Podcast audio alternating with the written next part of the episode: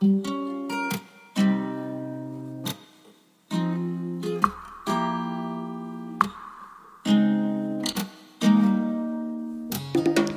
家好，欢迎来到八万七千问。这是一档与大家一起探索命理学的节目。我们未来也将不定期的邀请不同的命理师来分享他们眼中的世界，希望在这里遇到更多同好者、同行者，与我们一起用更丰富的视角体悟世界，感受人生。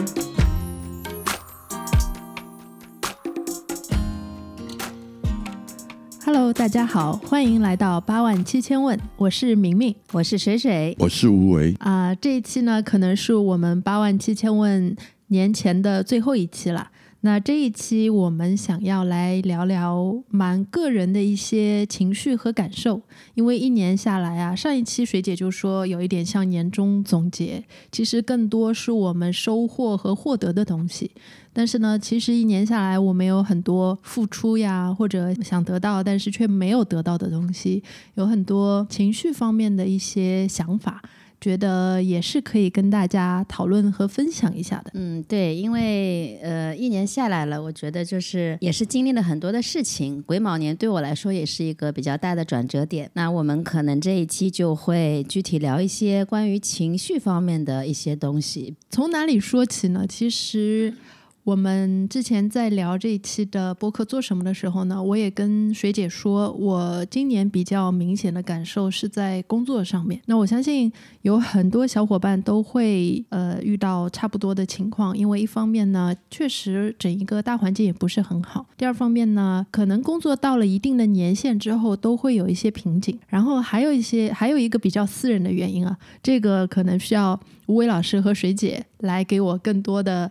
学理上面的一些指导，据说我现在正在走木库运，呃，我不知道我们的小伙伴对这个运有没有一些了解。那总的来说呢，可能走这个运的人就比较容易说做事情不太容易做得成，或者呢就有一些进进退退，然后很费心力，但是呢。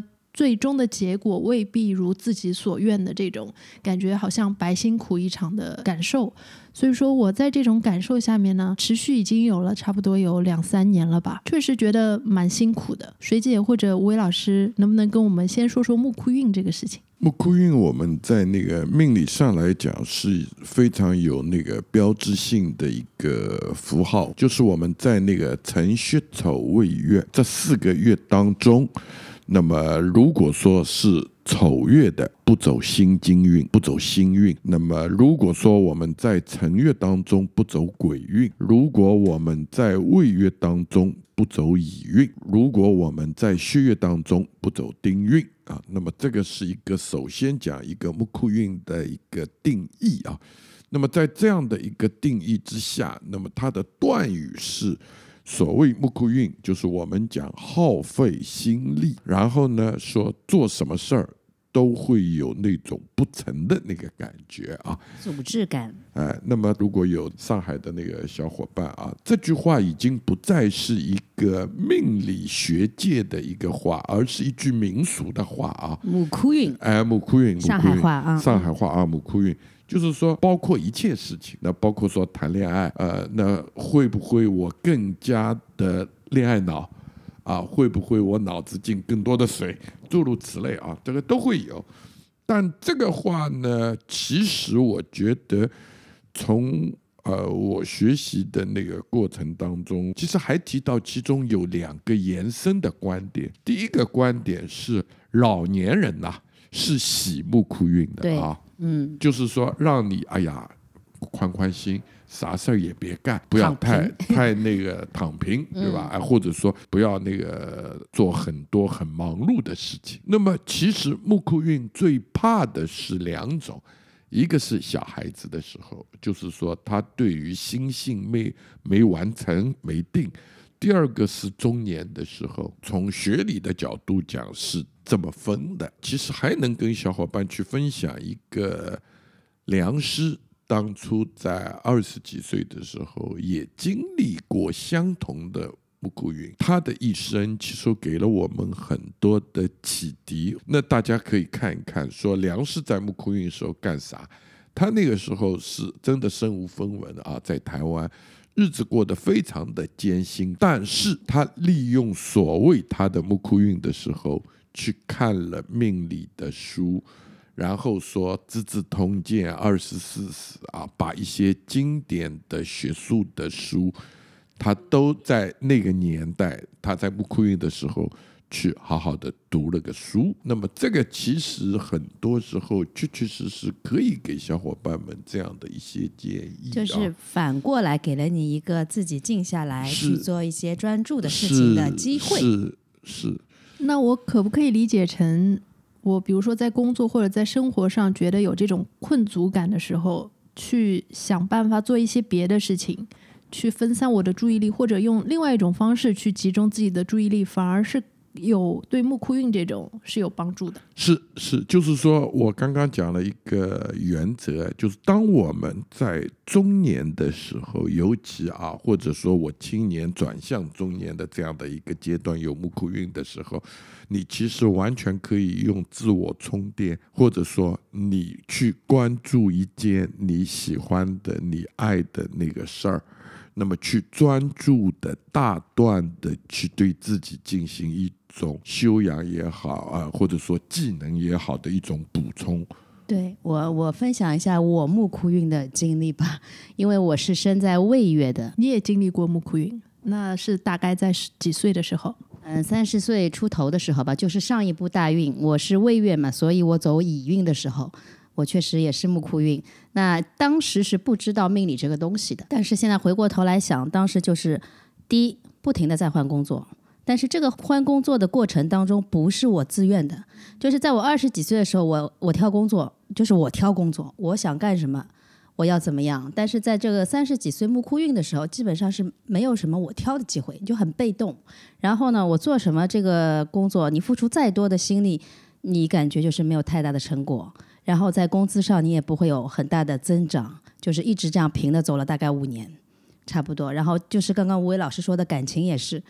呃，你你换换换换男朋友也好啊，或者怎么样也好啊，就是你觉得这个感情都是谈完之后你是没有那种你收获了一些东西啊，或者说你感觉哪怕分手了以后也是好好分手的，就是反正就就很很乱，就感觉我做了所有的东西，其实都是没有一些正向的反馈的，是这样的一个感受。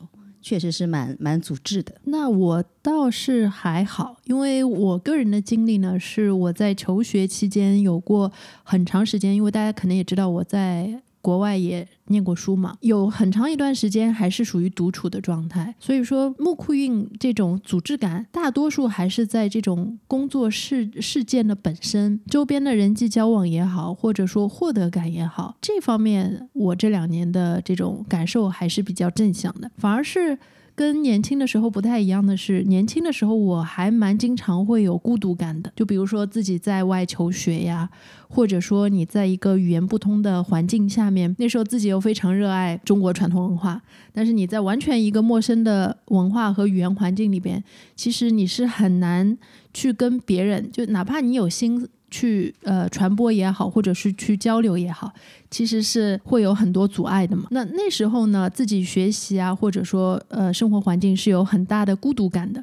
那反而这两年，虽然说工作上有点这种组织的感觉，但是这种孤独感我很久没有感受到了。我不知道呃水姐你的木库运里边，因为你刚才有讲到各种很混乱的情况嘛，或者说很不顺的情况，但是会不会其实你是没有这种？呃，与自己独处的孤独感，孤独感这个东西，其实我蛮早就已经嗯知道这个东西，而且不是在木库运的时候，是我在十八九岁的时候，那个时候我也是跟明明一样去了国外，在日本啊，那那个时候也是完全不会日语，就是你在一个陌生的环境里，也没有人教你，也没有让你有去念日语的机会，所以我当时就是做了一件很好玩的事情，就是呃自学日语。因为没办法，你在这样的环境里，然后呢，我学日语的一个过程也很奇妙，就是我不是通过中文去学的日语，我是通过英语去学的日语。因为当时没有人可以聊，只有我妈妈店里的一个菲律宾的一个厨师，所以我当时会英语嘛，然后就是在跟他的聊天的这个过程当中，我去学的日语。那当时那种孤独感，就是一你身边没有朋友，二。没有人听得懂你讲话。然后呢，我会在嗯大多数的下午去到一个咖啡馆去写一些呃小说，那个时候就是用这个东西来排遣的。但是因为当时很年轻，还是觉得这样的孤独感是一种嗯怎么说呢？就类似于，因为当时你在国内的时候是有非常多的朋友的，一下子到了这样一个环境，你会感觉这是一种，嗯，不能说是打击吧，但至少是让你一下子觉得人生与世隔绝了吗？呃，有点类似这样的感觉。当然，我也会跟国内的朋友联系，但当时因为呃，所有的这种联系方式不像现在这么方便，那个时候基本上互联网还才刚刚开始。所以只能通过打电话，但是打电话的费用很贵，被妈妈规定好的，你多久才能打一次电话？跟国内的朋友是在这样一个过程中体会到了孤独感，但是因为也是在那么早的时候去体会到了孤独感，在以后的人生当中反而觉得啊，那也是一个跟自己独处的时间。你再回过头想，其实还是有很大的好处的。我刚才为什么会从木库运讲到孤独感？哈，可能。刚才说的时候，思维比较跳跃。其实，就像吴伟老师刚刚说的，在走木库运的时候，如果说可以沉下心来去学习一些东西，或者尝试和自己独处，也不妨是一个很好的一个解决方案。但是，反而是现在我不太有这种孤独感，也不太再能去享受自我的时间。所以说，我觉得这两个时机错开了。那如果说，我不知道吴伟老师有没有这种走走没走过木库运？木库运。可能不是每个人都会走吧。嗯，是我我我没有走过木库运啊，但我刚刚听他们两个在聊所谓的孤独感，我觉得我能跟大家分享的，恰恰跟他们的理解是相反的。因为我自己八字的原因啊，地支冲的比较厉害啊，我从小是运动员出身。那么，然后说，哪怕到国外的一些经历，虽然我语言不通，虽然没有朋友，我从来不觉得这个叫孤独。我我有孤独感，有，而且很小的时候经常会有，到今天我依然会有。但我这个孤独感跟你们的表现正好相反，我反而觉得是在一大堆人群中，我在讲某些话。或者想某些话讲完之后的某些片段，我会觉得我和周边格格不入。我和周边不完全是不被理解，因为因为其实我还好，我讲话的那个方式，因为是阴干啊，所以我觉得我也不是很压迫人的那种。那当然，除非谈生意或者什么对抗性的东西，但一般来讲，我觉得我还算人群当中算一个。比较融合度蛮高的一种人，但偶尔啊，总会有那么种片段，我会觉得我孤独。那这个。标签可能是自己贴的，不一定是说我不融合。那当然，我们学了命理之后，我常常在讲，可能我的想法很多时候有一些怪的原因，是因为我下面是正官正财正阴，那我天上透的是那个偏财偏官偏阴，就是说我的独立思考的能力给到了我那个比较狂妄的角度，有时候我会觉得我会去看问题的时候，我会藐视一切。但同样的，我会觉得我在意的某些点，可能跟大众理解的那个点，大家差异还是蛮大的。吴威老师讲的这个孤独感，有点类似于喧闹当中的一种游离感。啊，是是对，是是，我也会有。这个倒反而是我现在的感受，就是我工作状态忙。然后呢，基本上每一个项目会接触到形形色色、各种各样的人、各种各样的需求，它始终是在一个非常繁琐、喧闹，然后很热闹的一个环境下。但是呢，你时常会有一种，也不是解决不了这个问题，但是你时常会生出一种，我为什么要在这样的情况下去做这样的事情，就是一种无意义感。我不知道木库音是不是会给人带来这种无意义感。因为这种感觉特别敏锐，是因为我以前可能运气也比较好，不管是学习学业也好，还是毕业出来工作也好，都是在追求自己觉得有价值的事情，而且相对来说都是顺利的。那吴伟老师也看过我的八字嘛，我是没有太逆着自己的心意去做过一些事情。当然，我现在的工作也还是我自己喜欢的领域跟范畴，只是这种无意义感。会让我现在的状态就比较比较当一点，就没有以前那么正向、那么积极。反而说之前出国的那几年，虽然觉得孤独，但是是有吴伟老师和水姐刚才说的，你不融入这个环境，但是自己是会有这种。内在的动力去学习啊，或者说与自己相处啊，或者说去获取一些可以给到自己内心力量的东西的。那最近就这种力量有一点消散的感觉，就是人有点没有这个支撑力的感觉。可能这个也是一种，就是心里没有余地了。就你之之前自己在国外也好，在享受这个孤独感的时候，其实是有余地的。而且没有那么多琐碎啊、繁琐啊，你是可以与自己去对话的。但是现在反而没有了这样一个机会。嗯，我个人觉得，其实你可能更多的是在一种被掏空的状态下。对，就是说，他的那一种对于自身的学习的之后啊，年轻人我们有一种冲动去这个社会上去做事儿。当你做事儿做了相对的一段时间以后，你觉得你付出的太太多啊，那个包括知识性的、技能性的一些东西，你突然会觉得说你很无措，你会觉得我不知道是不是我还需要这样的去重复做这些事儿，嗯，不见得一定是在追求的是意义。而只是说那种被掏空的，你需要一种被充电，或者说你需要一种被照顾，或者说你要一种自我的觉醒、自我的觉发，是那只是需要某一个触发某一个点，嗯，仅此而已。那么就包括说前面他们一直在谈孤独，我我也想着，其实我年轻的时候有过一个经历，说我自自己把自己封闭过两年。嗯，做完全的，因为也是那个工作当中的不顺心，所以我突然决定有一天说，我放下所有的，然后我不跟任何人讲话，然后就我租了个房子，一个人在外面，然后找了个钟点工，给了他把钥匙，说你在我睡着的时候，你可以来打扫我的房间，但余下的不要让我见到。有两年的时间，我没讲过一句话，基本上。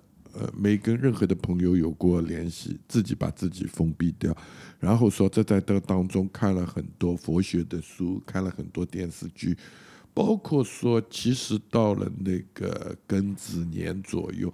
其实我又经历了这么一段的三年啊，自己来学八字，诸如此类，就自己把自己封闭掉。其实，在这种状态下，我倒不觉得是一种孤独。其实有时候我一直觉得，我们在忙忙碌碌的社会当中，我们和所有的人在交往当中，你处理的所有繁琐的事儿的某些瞬间，我真的会感觉有孤独感或者无助感。或者你们讲的游离感，这个倒经常会发生，倒反而是一个人你完全静下心来做你大段的时间去做你爱做的事情，这个时候我真的觉得是一种满足感，因为我这三年有有大概一年里面有两年基本上是一天大概十四五个小时的那个阅读的量，那。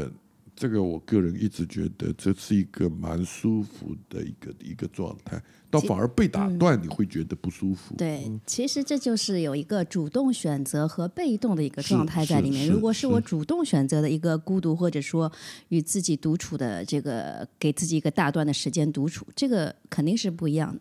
那这个聊到这个了，我我突然想到我们八字里讲的，五位老师跟我们讲过的方内方外。就是地支合会比较多的，我们说是方内之人；但是地支行冲比较多的人是方外之人。那这个当时我们的理解就是，可能方内之人的话，他会跟周边的环境也好啊，跟周跟周边的人际关系也好，都会呃怎么说呢？天性上可能相处起来容易一些。但是方外之人呢，可能会有一些呃刚刚说到的游离感啊，或者说不能很好的相处啊。这个就是我们现在比较流行说的 E 人跟 I 人的区别，是不是？呃，有点类似，但是就是我是方内支，如果从八字的地支去看的话，我是合比较多的人，但你说在这个过程当中我没有游离感了吗？或者说我没有孤独感了吗？也不是的，就是有的时候是被动的，但有的时候我也会去选择跟自己相处，因为我觉得这个时间是很重要的。就像韦老师刚刚说到的，在你很忙碌啊，或者说在你已经呃这个生命的这个链条在转动的已经非常匆忙的时候，你是不是能够有一个时间给自己充电？但如果这个东西是你自己去选择的话，那你的感受肯定是完全不一样的。因为现在我们也是因为受手机啊，哪怕我们讲一些节目、手机短视频啊，对，短的，东西，它都是一个相对碎片化的东西。前几年我在新西兰，那天下着雨，我去看我爸，然后我走过一条街道，突然听到了。一群十七八岁的，可能更小一点，十四五岁的，有一群姑娘在跑步。那这个场景很容易拉拉回我们小时候那个运动队的那个状况嗯、，而且尤其听到他们的那种笑声，呃，非常非常非常打动我。怎么可以有如此干净的笑，如此肆无忌惮的笑？有活力，哎，是那、这个时候我就一直在想，在上海的街头，你去看看人来人往，那个那个脸啊，大家都比较匆匆忙忙，然后说所有的人都会非常的机械，嗯，非常的紧张。对，嗯，就其实我们卷的，或者说我们的节奏，才是那个快节奏，真的是真的是。今年是最后一期，做一些总结。那我常常就讲，流年这个东西，对于我们每一个人生来讲很公平。流年就是感受，我们最后就谈感受。它真的有好吗？真的有坏吗？我不知道，那是因人而异的。你去年赚三百万，今年赚一百万，那今年到底算好还是不好？对，它它只是个感受，仅此而已。而且每个人的感受不一样，取决于今年对你来说什么东西是更重要的，健康啊、金钱啊、感情啊。从个人感受的角度，确实也没有那么明确的界限，说什么是好的，什么是不好的。其实吴伟老师刚才说到有一点，我觉得非常在点子上啊，就是我可能真的是。更多的是消耗感，就感觉已经自己被掏空了，所以说才会产生出那么多无意义的感觉。想一下，其实我还是属于比较容易内耗的人，不管是对周边的这种他人的反应比较敏感，或者说比较在乎他人的评价，工作上也好，生活里也好。但我知道水姐可能在这一方面已经呃过了这个时间了，是不是？对，可能年轻的时候我也是那种伤官嘛，又比较要面子，又比较好强，也会蛮在乎别人的看法。然后，如果当别人不认可我的时候，我也会内耗。但是到了现在这个阶段，我觉得我已经不在乎别人怎么看我了。就是我好也好，我不好也好，我只要说的那个一点鸡汤一点，我只要超越昨天的我，我觉得很 OK。哪怕我现在我不卷，我就是躺平，我也觉得这个状态很舒适。包括我学了八字以后，我有一种感受，就是我的心态变得更加平和了。就以前我如果哎这段时间我没有在工作，我没有在努力，我没有在这个社会上实现我的一定的价值感，我会很焦虑的。我确实会，但是现在我觉得八字它反而能够让我静下来。我看八字的书也好，我去整理一些知识点也好，有的时候我焦虑，哎，我马上就去看八字的书，或者说我去看一些视频。当我看了一个小时、两个小时以后，我人就静下来了。所以现在这种内耗感对我来说，呃，很少会有。这样听上去反而是这种孤独感，就是这种自我相处的时间，是治愈内耗的一种方式了。对于我而言，肯定是这样的。而且我另外一个是一个是不在乎别人的看法，另外一个我不太慕强，就是我不会去跟别人比。这种在乎别人的看法，它在日柱啊，或者说在你的性格特征上，是不是其实是有一些指标的？因为我觉得，你叫我就是道理都知道嘛，不要太在乎别人的，或者说像我妈妈，我不知道跟她说过多少次，哎呀，亲戚朋友怎么说啊？你周围的同事朋友怎么说？你不要那么上心。但是没有办法，这个好像是刻在她 DNA 里的东西。但是我可能没有像我妈那么。严重哈，但是我觉得我也还是比较敏感在这一方面。就是说，这里面分两个点来谈吧。第一个，我们讲慕强，我们讲去追求人生的价值本身这件事儿，我个人觉得好事儿啊，我从不觉得这是个坏事当然当啊然，这这肯定不是坏事儿。嗯大家觉得一个人有理想，我想奋进，什么时候最管用？这个人是一定需要的。那也就是说，如果我还在闲鱼的时候，请你们每天早上爬起来，最好真的告诉自己，我才是这个世界上最棒的，给自己。肯定和打气。是，那这个作用完全是在于你迈出所谓困境，或者说我在不好的时候，我必须给正视自己。这样的话，你给你很多的勇气去面对这个不公的世界。那反而我们要倒过来讲。当你有所成就，请记得所有的功劳、所有的运气，请归纳到你的命。啊，不要觉得说，哎呀，因为我这个牛那个牛，对吧？嗯那很多时候，其实我们学艺一直在讲的是一种辩证的思维去理解自己的人生。对，当然就是我一直讲的，说你要强也好，你要面子也好，这个都不错，但是不能影响到你的，比如讲情绪，影响到你的身体。你说人，我偶尔不舒服，我偶尔今天有情绪，我今天就是不爽，这个我觉得很正常。是啊，人在七情六欲中，那你说你发了就发了嘛？但你告诉我，你连续三十天天天要发脾气，那一定是出问题了，对吧？那一定是过了。对但正常的来讲，我觉得说我们只是用一种真的叫用一种平常心。是吴伟老师。那所以说你，你你自己有没有这种内耗的情况，或者说会会你在哪种情况下会内耗？我非常好奇。去年的那个众所周知的原因，对吧？疫情被关在家里的时候，一开始讲封，对吧？我买了那个一个星期的菜，然后讲不封，对吧？那我想想也不甜，最后又讲封，我想想，哎呀，封啊不封啊，管他了，就放了一个一，就真的是只只买了一个多星期的菜啊，然后真的体会到了什么叫饿。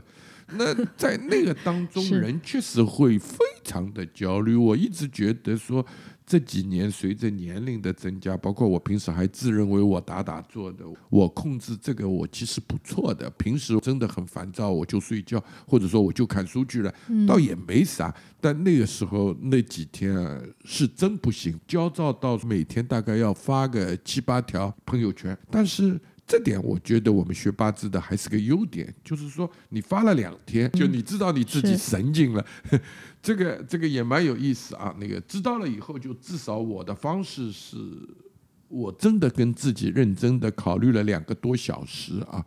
首先第一个，我觉得这件事儿上我真的叫无能为力，不是因为我焦虑，我我想做啥事儿，而是你真的使不上啥力，你也不能解决这个现状，。这是一个客观现实对，实。这是一个客观你要面对的一个东西。那我就在想说，我要做点什么来改变这个。我选了一个很有趣的命题，因为那个时候正好大家都很热闹的建群，对吧？嗯哼，那然后我正好在群里跟大家讲，别烦了，今天晚上八点钟我给大家讲八字吧。啊，那这么这个很好，我说我讲课吧，这个这个至少我我有点事儿干。按我的八字啊，阴干，我一直在讲阴干的人，想想也没多大出息，对吧？这也不是我讲的，其实这是我们师祖讲的话了。一般的人啊，大家也别问你能闯多大的祸，就是说他抢了你女友。对吧？讲着了，他有什么杀父之仇抢女友？说给你一把刀，你敢捅他吧？我是不敢。我想想，我也没这个种 啊。那么后来想想，说自己安慰两下，对吧？再看看八字，再去看看书。后来就跟他们讲讲课，对吧？讲了课，那么有人再来问问你问题，那你慢慢慢慢的到自己也也缓了，稍微缓一点，那我我就接着就是继续深入看书。嗯，就是要找到你自己解决内耗的方式。其实我跟吴伟老师是倒过来的，就是在上海被封的那段期间，我一开始是很淡定的。我当然有不爽，有非常多的不爽，但是不是焦虑，可能我会感觉有一些不公平啊，然后上海有一些整一个状态好像都变掉了，就是有一些信仰被破坏掉了。我是到了后期我开始焦虑，就是我不知道我什么时候能出去，也没有确切的一些就信息告诉我。这个时候我开始有些焦虑了。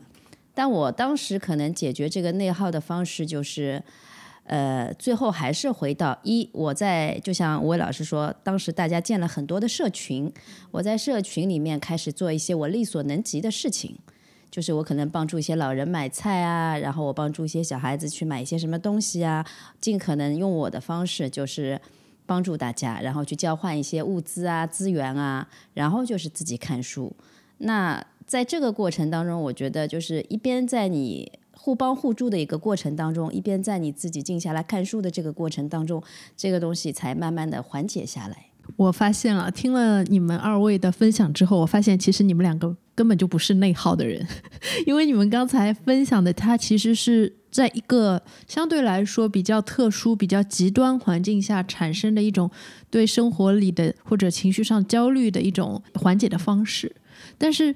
我想说的内耗是一种在日常生活当中无时无刻都都会存在的一种，比如说在意他人的眼光，在意他人的评价，有的时候对自己很不自信，或者说你明明想要去怼别人，但是你怼不出口，就是自己某种性格上可能比较软弱啊，或者说，呃，就说我的工作吧，如果说我觉得这份事事业让我做的很心很心烦，但是我没有那个力量去。喊暂停！就吴伟老师跟水姐知不知道，今年 互联网上特别火的一个说法就是“发疯文学”嘛，就是你停止内耗自己，你有什么情绪你就把它发出去。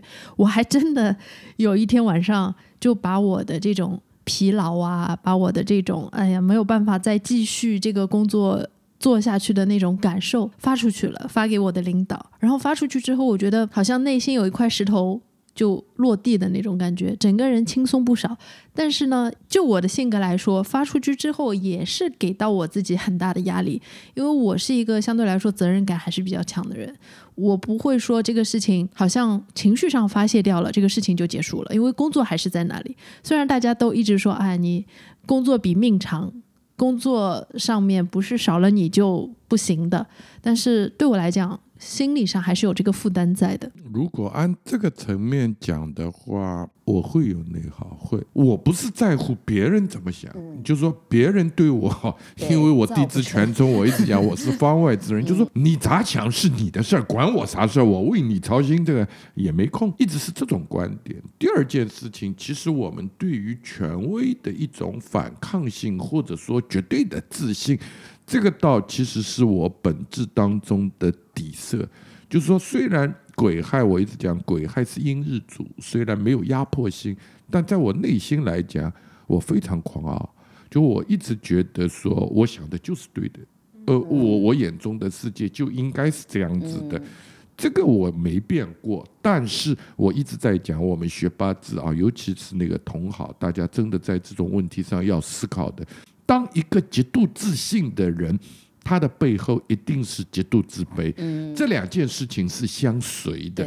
那我的很多焦虑都来自于我自己在一个执行项目当中，因为我有绝对的自信，所以也就是大家嘴里常常讲的，我会出奇招，我不按常规走。那当你在独立运作这个不按常规走的时候，所有的世界你是跟他对抗走的，所以你自己一个人在这个当中的时候，我会很焦虑，而且这种焦虑是不自控的。对治方法，因为每个人也不一样啦。我我我是比较单纯的一种，这个大家也学不来，这个也也不能叫经验普及了，这只是适合我的。我只要去睡觉就好了啦。就是说我能连续的，比如讲那个时候啊，我们在那个新加坡办活动的时候，所有的人都告诉我这件事儿不是你做的。嗯嗯。但当我一个人咬着牙齿做的时候，就是我把我的办公室放在了我的。家的楼上，所以我脚跨上去，我上班；跨下来，我睡觉。就是到我焦虑烦到几点了，我就下来睡觉，就这么简单，就也没有其他。一觉睡醒，反正第二天我照旧。但是这个焦虑是伴随的，就是说这个我很难克服。哎，你说嗯一定要怎么克服？包括说我们上两期节目也在讲，对吧？今年癸卯年癸亥月，呃，我上两个月我自己也焦躁，是是是，呃，这种焦躁你整一个心哎神不定，哎，对，就很忙乱。焦躁让自己觉得，呃，咋讲？就是你会觉得有很强的那种无力感，对，就是很多事儿，哎呀，到底怎么去落地？到底到底一二三，到底在哪里？哪怕自己想好了，但总有不确定啊。所以其实吴伟老师刚才说的，他说我们三个这种日主啊，壬子、丙午、癸亥，其实都是属于很自信的人。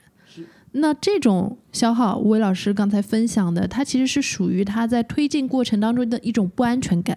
我的理解啊，对，就是这个层面上的一种内耗。那听吴伟老师聊下来，其实也我也有，就没有自信到这个地步。然后我的内耗在于，可能我是方内之人，虽然我有我自己的孤独感，我有我享受我自己孤独感的一些时刻，但是我是比较在乎周边人际关系的。我在乎的不是人家认不认可我，肯不肯定我，而是我会想，哎。比如说啊，大家一群朋友出去的时候冷场了，那我要不要去做这个热场的人？或者说啊，工作当中，哎，我这句话或者对方有一句话说的不好，是不是造成了另外一位同事的呃心理上的不舒适？就我会在这种这种方面会去注意到周边人的一个情绪变化。那在这个过程当中，如果我发现我会有一些内耗，或者说我有一些刻意要去把这个氛围调整好啊，或者说把这个工作环境调整好的一些，那事后会不会觉得自己很累，被消耗完了那种感觉？会也会也会有有的时候会有一种被掏空的感觉，特别是在工作的方面。水姐，你应该没有发过疯吧？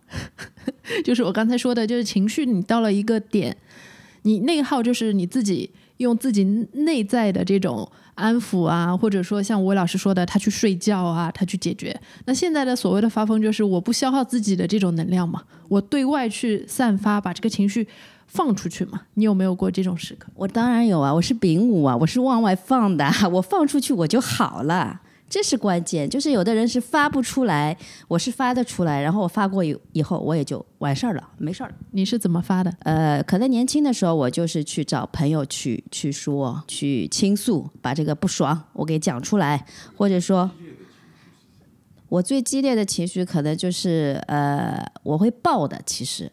我会有一个点炸掉的，那那个时候我可能会，比如说表现出来的一些形式是跟周边亲近的人吵架呀，或者说跟这个跟我产生矛盾的人起一些正面的冲突，但是这个事情就是我会不想后果的，就当时的时候，然后发掉以后，你说我后悔吧，我也不一定后悔。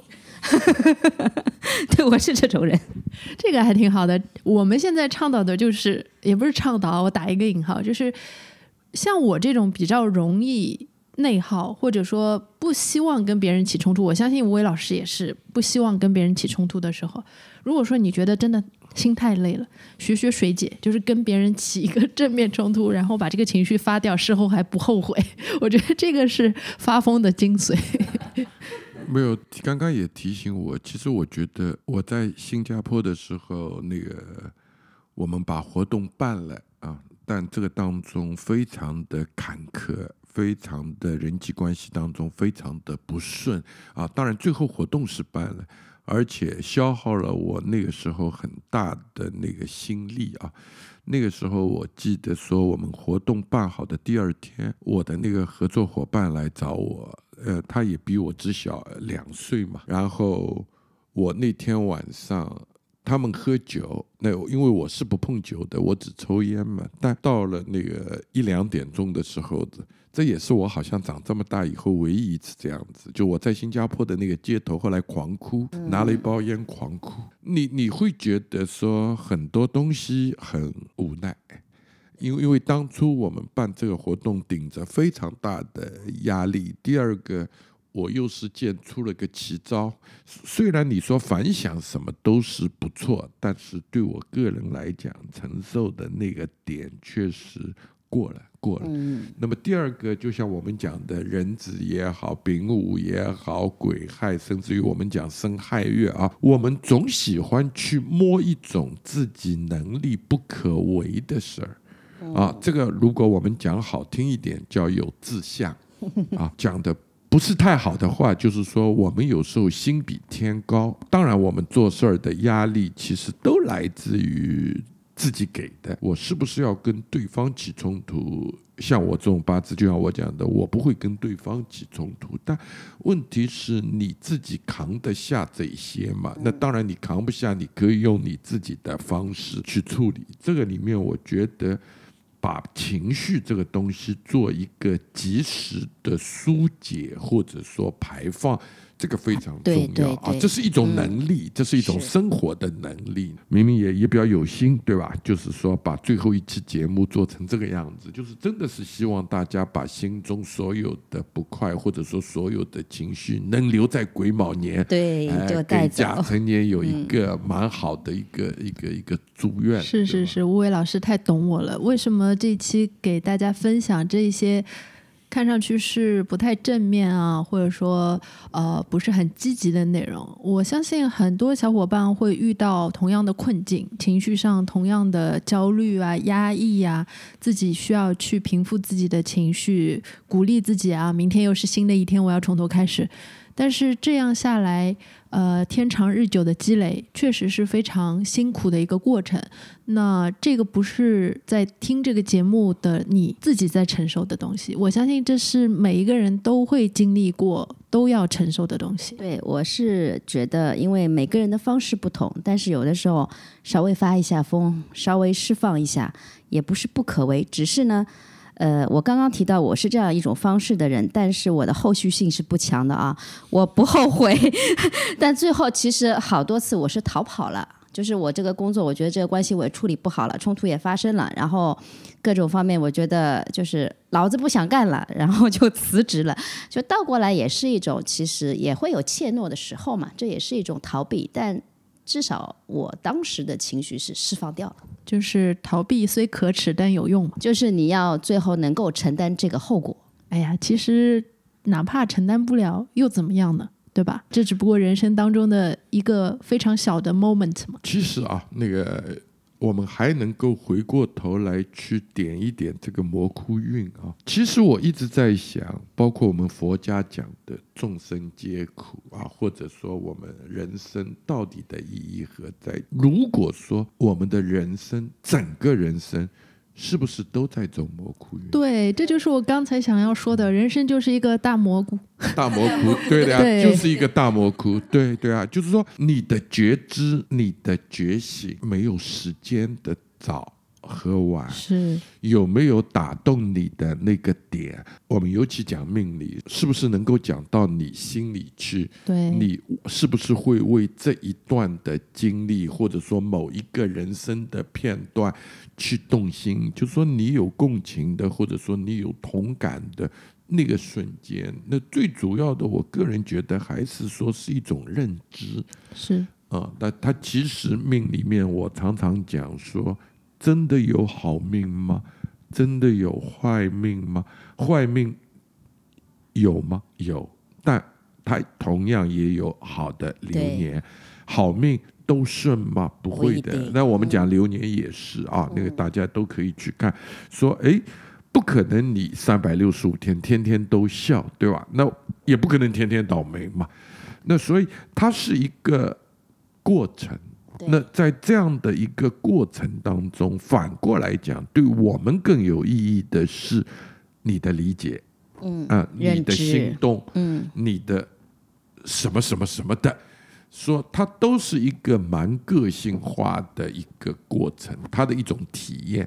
哪怕两个人相同的一起在过日子，可能你们描述出来，从每个人眼睛描述出来的这段经历，还都不一样。对，感受不一样，心情不一样。所以到年底啊，那个还是一句话，说希望我们所有的小伙伴们好好的爱好。你自己，这个真的是最重要的。对，还有一个就是想说的，因为刚刚吴伟老师说到了，其实人生就是整一场木窟运。那我正好想到了李银河说的，他说：“你在年轻的时候，可能因为有非常多的理想啊，然后一直在往上走，一直在向上。但是人到中年以后，大多数人都知道，其实人生苦比快乐多，这是百分百的，就是没有办法的。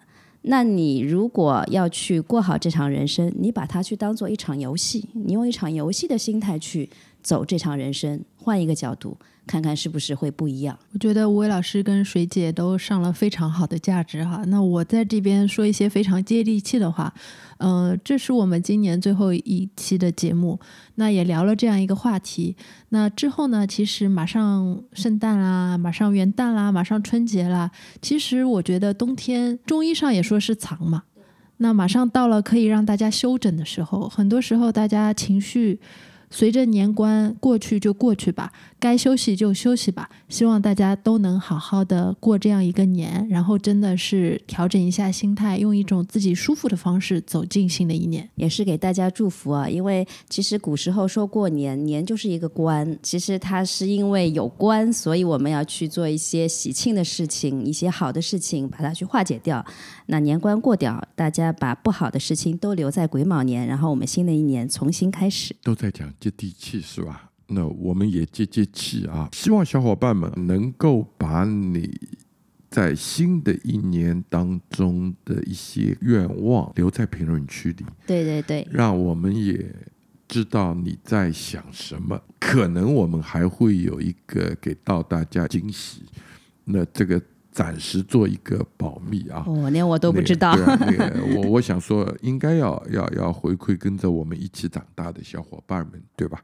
那给个惊喜。当我看到有有某个愿望，我能帮大家实现的，或者说我能做得到的，这就算一个惊喜吧。哇哦，大家。抓住这次机会啊！另外，最后呢，我想帮吴伟老师打一个小小的广告。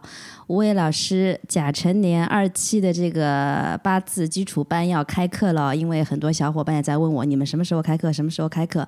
那马上就要来了，现在已经在招生中了。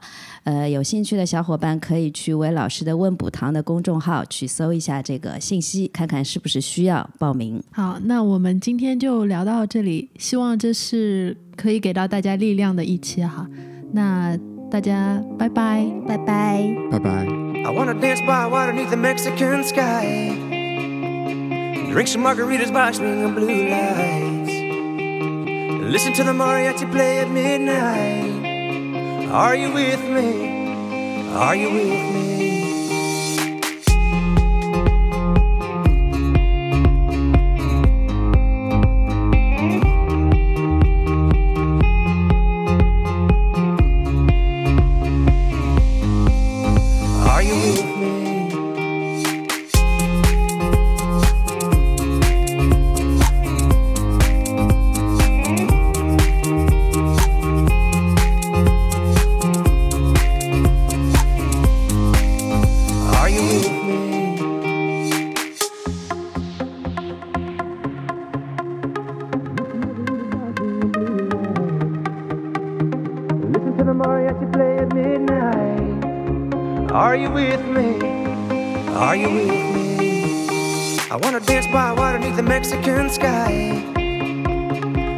Margaritas by swinging blue lights. Listen to the mariachi play at midnight. Are you with me? Are you with me?